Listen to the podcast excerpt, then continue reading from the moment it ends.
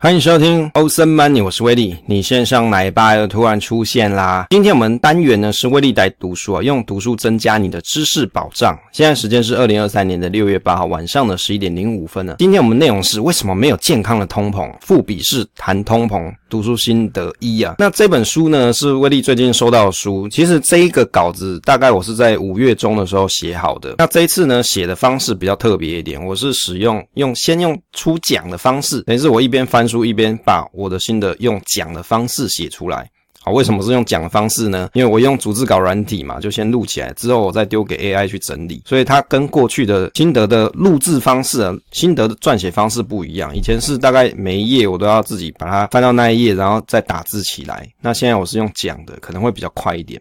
那这一篇文章呢？这一篇内容大概有六节，这本书有六节。其实你去，如果你只是看这个书名《富比士谈通膨》啊，因为觉得很 boring 嘛，就在讲通膨这件事情。我当然知道现在是通膨啊，可是这里面的内容真的有这么有意思可以来分享吗？那威力是觉得，诶，其实它也是不错啦，是蛮有意思的，也可以跟大家分享一下威力的想法。这本书叫做《富比士谈通膨》，它是在万物齐涨时代。让你怎么去看对风向，稳稳布局获利。它书名是这样子写的。那这本书的简介呢，是关于说，哎，今年这个通膨的影响巨大。我们在二零二三年 suffer 的是通膨嘛，美国的政府也是，台湾也是，房价只升不涨，哎，只升不降。那人民再次买不到鸡蛋，然后这当时五月中的时候，台湾买不到鸡蛋就很机车，有没有？在这个万物齐涨的时代，可能便当都已经买不到一百块以下的。如何去看待风向跟布局去获得利润？这本书主要目的是。揭示通膨的真相，跟告诉读者你如何去看待未来的趋势。所以它的 key point 是告诉大家你怎么去看待未来的趋势。那这本书的大纲啊，第一章大概是讲到说通膨让钱变小的问题。那第二章是关于通膨史上不太好的时刻。第三章是关于为什么没有健康的通膨。第四章是关于高通膨的痛苦。第五章是通膨史上的痛苦如何结束。第五章是在探讨面对到这种通膨时代，你应该如何去处理自己的财富。那我相信啊，大家对于自己的钱该怎么办呢？是最有兴趣的嘛，最感兴趣的，你自己钱应该怎么处置，怎么样子去做赚到更多的钱，在高通膨时代，怎么样让你的钱发挥最大的作用？第六章是在讲到啊，终结通膨对于未来的路。大概整本书的大纲是这样啊。如果说各位你对于这本书有兴趣，不妨也可以去书店啊，或者是去找来看一下，看看这本书的内容。但是在这之前，你可以听威力的分享。这本书到底适合谁阅读啊？这本书新总结的部分呢，我看一下本书的适合的读者，大概是对于。你对通膨啊、通胀这些东西你是有兴趣，你想了解它的原理，还有美国历史，以及想了解在通货膨胀下应该怎么样投资的人，那我想啊，这本书在这方面都有一个比较详细的阐述。不过，我认为啦，威利认为说这个通胀啊，在现在这个经济情况底下，应该会持续蛮长一个时间的，不会很快就在二零二三年结束，甚至要到也许是二二零二四年才会结束，也是有可能的。这个第一章呢提到说，亲爱的，他们把钱变小。我在这本书的开头啊，其实有看到一句话，他在讲说，通膨对于人民对于通膨的认知的差异，人们对于通膨的认知哦，这个差异在讲什么？其实真正的通膨跟大家所认为的通膨其实。有些不一样，尽管啊，现在的媒体跟人们在日常对话常用到这个词，但事实上，通膨一词啊，其实它有好几种意思啦。那这本书提到了消费者物价指数剧烈的变化，影响导致通膨嘛，当然这个是通膨的其中一个原因，另外一个原因是。需求超过供给，导致商品的价格上涨。那前者是大家以为的通膨，那后者呢是真正的通胀啊。哦，威力不要讲像念稿一样啊。原则原则上来讲，就是消费者物价指数，大家可能会认为说，哦，这个是通膨的来源。可是真正的问题是在于说，因为需求超过供给，才会让商品的价格上涨，这个才是真正通膨的原因。在书上面跟大家所分享的内容，消费者的物价指数其实是由美国的劳工统计局啊，他去收。收集来的数据，他们利用像比如说什么商品嘛，服务哦，服务是在美国最近是比较。红一点的一个题材内容嘛，还有能源以及住房成本等生活支出来去计算。有些人就认为说啊，其实这个消费者物价指数显著上涨的时候啊，就代表说美元的购买力下滑。所以这有一个很重要的 key point，如果说物价指数上涨，就代表你的美元变薄了嘛，你可以买东西变少。相较台湾也是啊，如果你的台币能买东西变少，就代表说台币的购买力下滑嘛。那这个印钞带来的通胀啊，是货币型的。那经济学家和媒体啊，在二零二一年。就已经开始担心这个通胀。其实，在当年的时空背景，这样子的考虑是有道理的。因为在二零二零年，由于疫情大量印钞，所以二零二一年的时候，美国经济学家就开始担心这件事。那威利也蛮认为合理。但是这十年来，物价增幅其实已经超过两 percent 的目标。那联准会的经济学家相信，这两 percent 的通胀可以代表货币稳定。然而啊，这本书就告诉大家，每年的两趴的通胀根本就不是稳定的。诶，我觉得对威利来说，这个其实是蛮跟我以前读到的东西不太一样的。因为需求带来的通胀是称作非货币性的，在长期下来，商品跟服务的价格它会上涨，所以就就带来了通胀嘛。那联准会就宣称说，当需求超过供给的时候，也会引发通胀啊。需求带动通胀跟供给不足这种通胀是不一样的。如果你生产过剩的时候啊，物价也会下跌，而生产低于需需求的时候，也会引发通胀。威利的心得是觉得说啊，其实你要改善这个情况有两个方法嘛。第一个就是提高生产端去满足需求，另外一个就是打压需求端，让需求下降。升息呀，它就是一个打压需求端的方式，因为它提高了资金成本。所以啊，抑制了需求。所以有很多朋友，你可能平常没有在关心财经啊，或者是这些世界的趋势变化，你就一直想说，诶，为什么现在是在通膨？诶，为什么要去升息？诶，原因就在这里嘛，哈，因为它打压需求需求端的方式，它提高了资金的成本。健全的经济啊，它需要稳定的物价。这书里面也提到有一个很有趣的观点，他说啊，健全的经济需要稳定的物价啊，物价要稳定啊。他们呢，他这本书的认为啊，观点是。他认为这个是错误的。你在正常的经济体当中啊，物价总是会上涨跟下跌。他举了一个例子，是新款的运动鞋的价格的上涨，来做一个案例啊。如果这个价格上涨啊，就代表说制造商啊、商品啊，那也就是说啊，这些东西啊，时尚运动鞋啊，受到消费者的欢迎。另外一个呢，是在提到潜在的利益，吸引竞争者进入到运动制造商品的市场里面，去创造出更好的产品。换句话说啊，物价上涨实际上意味着商品的价值就会受到更多人的喜爱嘛，因为这符合逻辑啊，所以啊，就会有更多的供应商，他们也想要 involve 进来嘛，也想要进到这个市场。所以当需求增加的时候，物价就会上涨。但是呢，当经济衰退的时候，人民就会紧缩支出跟预算。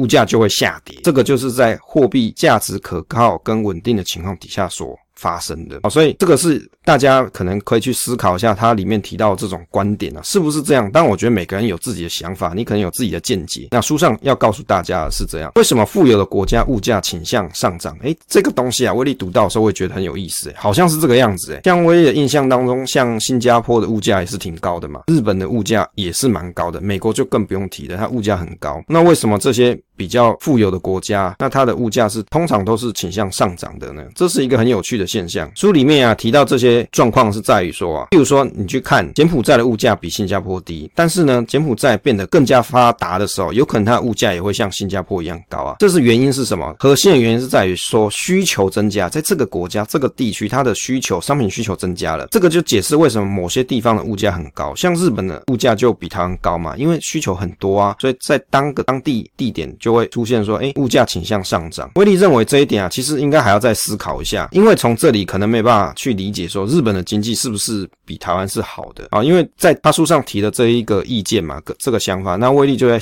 反思日本这个国家，他不是很怕没有办法通膨嘛，所以他持续在做这个 YCC control 嘛，所以到现在都还是在做这件事情啊。那他们新的央行的大老板还在讲说，他认为通胀还没达到目标，所以你看威利就在思考说，诶，书上写这个东西到底合不合理？到底日本的经济有比台湾好吗？诶，好像威利的想法觉得不是完全是这个样。在第二章里面呢、通膨史上不太好的时刻，里面有提到说，印钞票不一定导致通胀。诶，这个是一个很奇妙的论点，对不对？大家都觉得说啊，这个印钞票肯定是会导致通货膨胀啊。那为什么他讲说印钞票不一定导致通胀？书里面提到说，印钞票不一定会导致通胀的原因是在于啊。货币价值的最终的决定是取决于供给跟需求的比例，所以啊，印钞票必然导致通胀，其实不是正确的事情。当货币供应过剩的时候啊，这个货币的价格啊，它的价值就会贬值，这才是通胀的原因。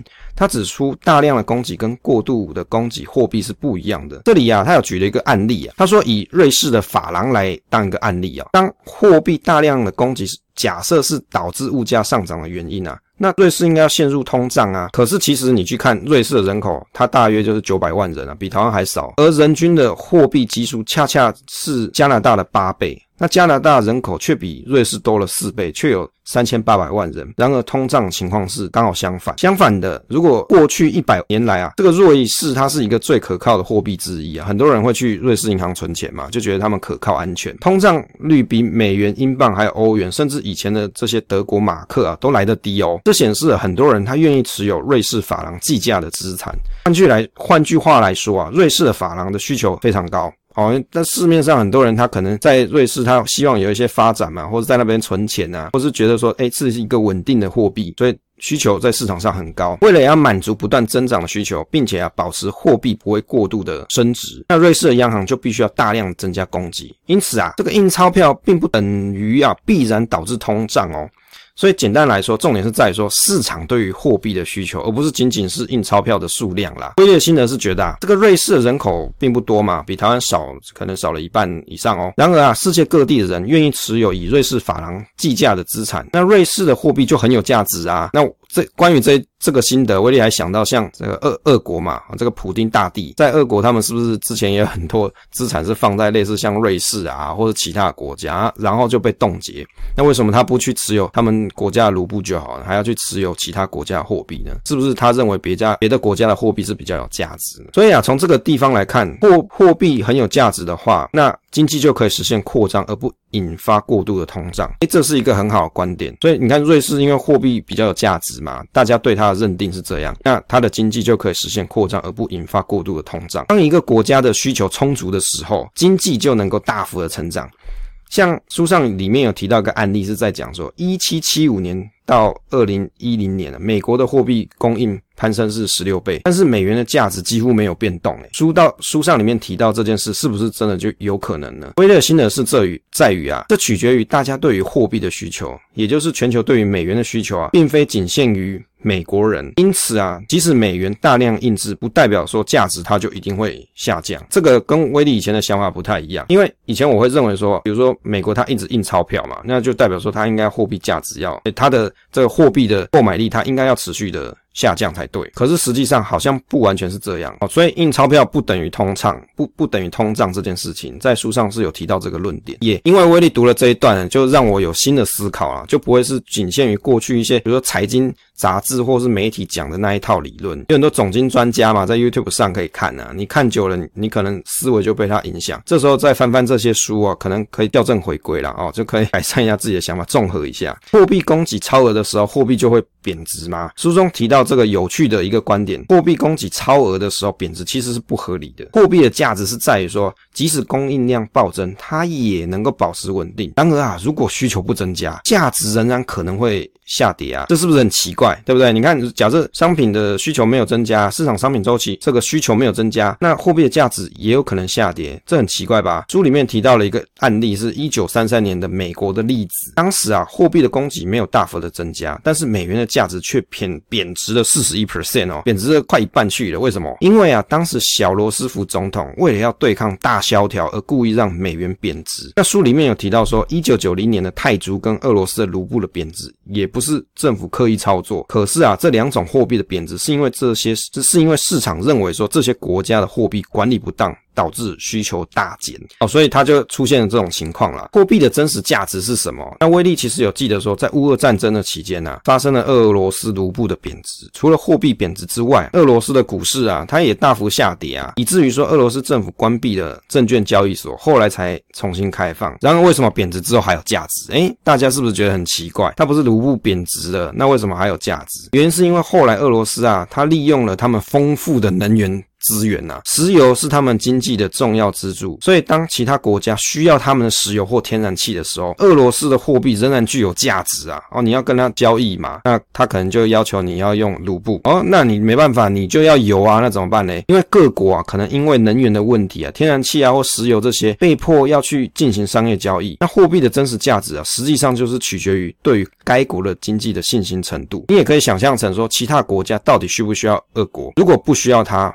这个国家没有一处好，根本不需要他，也不需要跟他做生意。那我想啊，俄国很快就被排除在世界之外了，而不会到现在他还可以有继续发展下去的可能啊。通膨带来的大失序现象，财富创造啊，它是通过技术的进步啊，增加就业机会跟提高生产力，而推动了更多的创新。就好像，诶，大家去观察像 iPhone 跟亚马逊这样子一个电子产品啊，还有电子商务平台，创造了很多的就业机会跟巨大的财富，这个才是人类进步的动力。但是书上提了一个观点，他提到说，但是当货币贬值的时候，可能就会有人获益，他可能赚到钱了。但是呢，这同时也造成了整个社会的损失，通胀扭曲了物价，那压抑了市场的成长跟进步，加剧了不公平啊。这个现象啊，是叫做大失序现象。因此，财富的创造仍然是取决于技术创新跟良好的就业环境的改善。威利的想法是啊，其实以技术创新跟未来的发展趋势，才能真正的经济成长啦。大家在投资的时候啊，其实你的眼光不是只是看到一个货币的增值或是贬值而已，更重要是它背后这个经济体，它是不是可以继续往前进？你要看得到。后面这一块，你在投资的路上才会比较有成成果啦。补充一个观点哦，回撤绩效好就是做市场指数投资嘛。那很多网络的网友啊，他们会提到说，他们要去投资台股的大盘，或是投资美股的大盘，是因为市场长期向上，而过去回撤的报酬率很高，所以比起自己选个股来的好，所以他们才会去投资。这个就是你从过去的历史回撤结果来去看未来，你去预测未来。其实正确的观念是在于说，因为你看好这个经济体嘛，你看好它的未来发展。他拥有的技术，他目前当下拥有的技术跟未来的创新能力是你赞赏的，你认为他未来还有继续前进的可能，所以你才去投资市场，而不是因为我要做指数化投资，所以我买指数就对了。这事实上还是在于你自己有看好这个市场以及它未来的前景，那你也可以承受这个市场所带来的波动跟变化，那当然就可以去投资。就补充一个观点了。第三章的部分呢，是提到说为什么没有健康的通膨。哦，补充一下，啊因为威利其实呢，我的投影片大部分是放图片啊，没有什么。子，那这个结结束。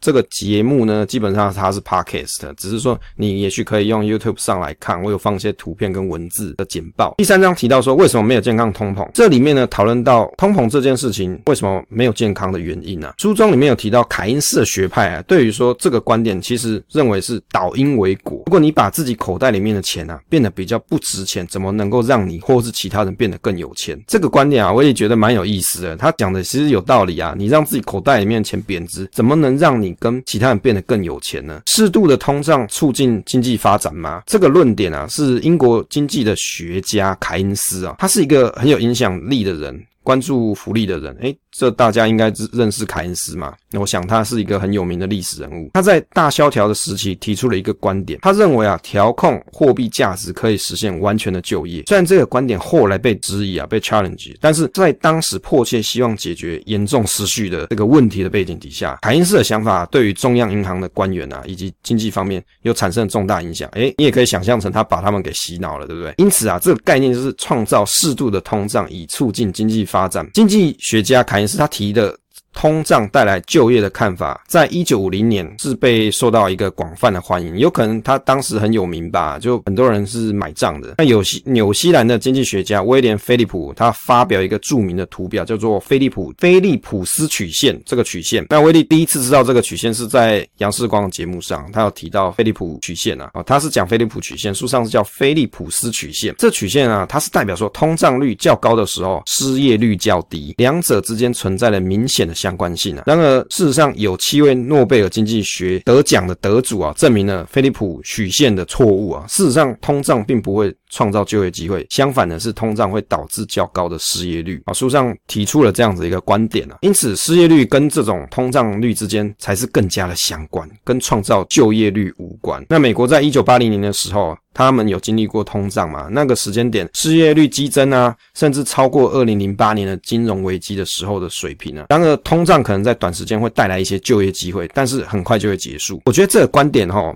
威利认为这本书所提倡的是美国在一九二零年。到一九六零年之间所采取的金本位制度，他所提倡就是金本位制度。这个书的作者这段时间实现了完全就业，失业率不到五 percent。那雷根总统在稳定美元价值以及减税之后，使得一九八零年代的美国经济就业率啊蓬勃发展，就就业情况是很好的发展啊。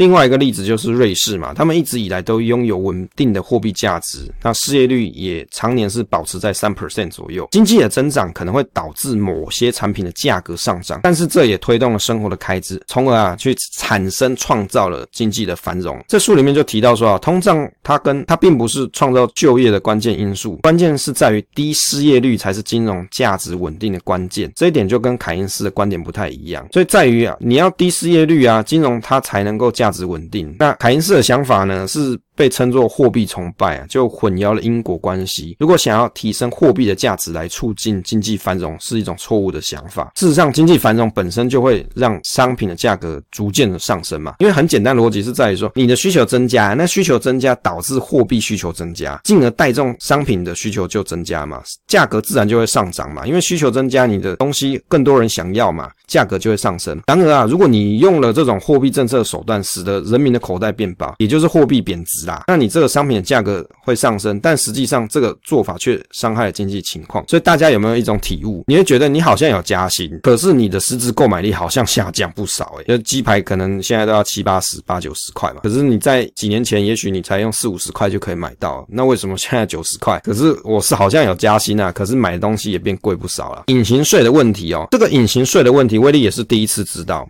那他在里面有提到说，通胀会为政府创造财富，是因为薪资的增长导致了人们的税负增加。诶，这个是一个全新的观点，威力没有想过。在二零二一年的时候，美国联邦政府的税收增加了一九七零年代以来最大的幅度哦。同一个年，普通大众面临到物价上涨，你不得不苦撑啊，那没办法，生活还是要过下去啊。但是政府官员却因为通胀而带来了大量的收入而获益啊。威力其实没有想过说，通胀实际上是为政府创造财富的一种隐形税税哦。看了书上才了解。那很多人会觉得说，啊，比如说公务人员要加薪什么不好之类的，可是你从书上这个角度你去思考，诶，政府的税收也是增加。对于上班族来说啊，薪资的上涨可能会使得大家进入更高的所得级距，有没有？因为你所得级距基本上政府都定好在那里的嘛。但是因为你的薪资增长，你所得增加啦，这意味就在在于说你要向政府支付更多的钱，更多的税金，这导致社社会上的一些不公啊，劳工要付出更大的代价。也就是说，薪水好像增加，但是实质薪水却降低了，就是你账面上薪水增加，可是实际上的薪水好像是降低的。这实际薪水就是指说啊，你的钱的购买力。那如果你去观察，像二零二零年以来啊，真的很多东西都变贵了。那举个例子，像之前我就听到有几个朋友在提说啊，要找到一百块以下便当很难了啊。通胀对于一般大众来说是个负担。当物价物价上涨的时候，我们用相同的钱买不到一样的东西，这对于生活就造成了困扰，而政府却能够从通胀中通胀当中获得好处，也可以通过这个来增加税收、增加收入，这是不是一个很全新的观点？这就是所谓的隐形税的问题啊！我以前没有想过这个观念，那那这本书就激励了我这方面的思考啊。因为时间关系啊，再次就跟大大家分享到这边，感谢大家收听收看，请订阅 Apple Podcast 以及 YouTube，分享总是单纯的快乐。我们期待下一次再见。